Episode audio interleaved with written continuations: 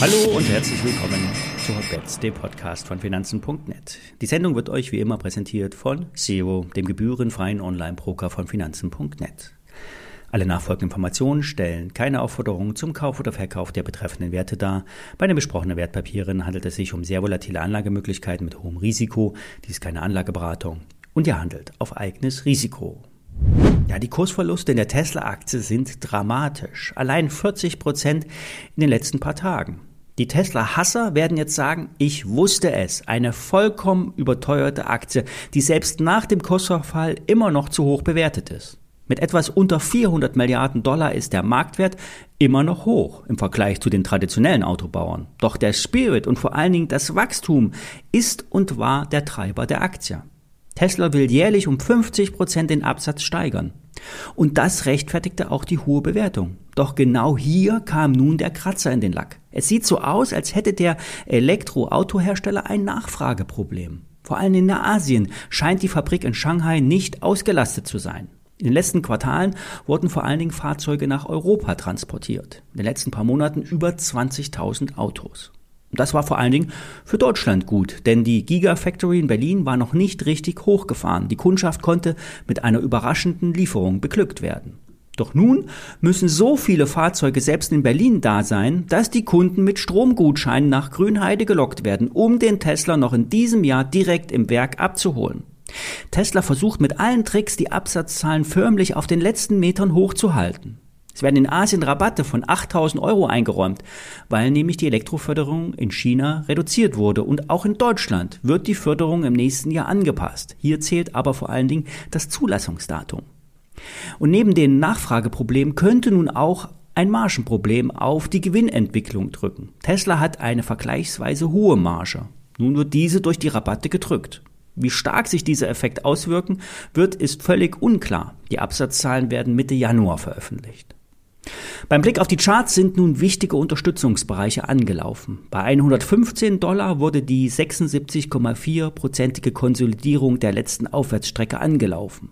Vor Wochen noch undenkbar, jetzt Realität. Tesla hat auf Jahressicht rund 70 Prozent verloren. Das ist mehr als Amazon, mehr als Meta und auch mehr als Netflix. Die Aktie ist auf dem Tief aus 2020 angekommen. Dieses liegt bei 110 Dollar. Und diese Marken haben auf Wochensicht eine große Bedeutung. Würden diese Marken gerissen werden, würde sich aus charttechnischer Sicht die Falltür zu 50 oder 60 Dollar aufmachen. Dort liegt das, auch das Hoch aus der Vor-Corona-Zeit. Nicht wenige Aktien haben das Pre-Covid-High angelaufen. Das heißt, jede Aktie, die sich halbiert hat, kann sich nochmal halbieren und dann nochmal halbieren. Aber die Verluststrecke ist auf Sicht der letzten paar Monate die stärkste in der Abwärtsbewegung, die Tesla jemals in einer Konsolidierungswelle hatte. Auf sehr kurze Sicht kann Tesla auf 105 oder sogar 100 Dollar oder sogar ganz leicht darunter fallen. Dann sollte eine Gegenbewegung kommen. Doch erwartet nicht zu viel, vielleicht 120, 130 Dollar sind möglich. In Tesla sind viele große Adressen involviert und die werden einen Kursverfall nicht ewig zuschauen. Es wird versucht werden, in eine Konsolidierung, also in einer Kurserholung nach der Konsolidierung zu verkaufen. Fazit, kurzfristige Erholung, langfristig hängt alles von den Absatzzahlen ab. Würde Tesla wieder alle überraschen und den Automarkt mit Teslas fluten, könnte auch, könnten auch die Gewinne weiter sprudeln. Eine ähnliche Geschichte ist Apple, nur dass hier die Bewegung nach unten noch kommen könnte. Zwischen 130 und 170 Dollar hat sich Apple in letzter Zeit seitwärts bewegt. Apple wird mit 2 Billionen Euro bewertet. 2 Trillionen US-Dollar oder 2000 Milliarden US-Dollar, je nachdem, wie man es aussprechen will. Apple ist das teuerste Unternehmen der Welt und niemand kann es kaufen. Wie hier schon ein paar Mal gesagt, Apple ist der Markt. Apple ist das wichtigste Unternehmen im S&P 500. Fällt Apple, fällt der Markt. Die aktuelle Marke von um die 130 Dollar ist extrem wichtig für Apple. Würde die Aktie von hier aus auf 140 oder sogar auf 150 Dollar zurückschnippen, würde das den S&P 500 auf 3920 plus minus bringen und von dort aus könnte der nächste Abverkauf starten.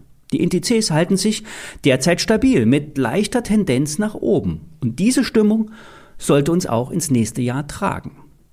Das war's von meiner Seite in diesem Jahr. Ich danke euch fürs treue Zuhören. Ich melde mich in den ersten Januar, in der ersten Januarwoche wieder. Rutscht gut rein. Alles Gute.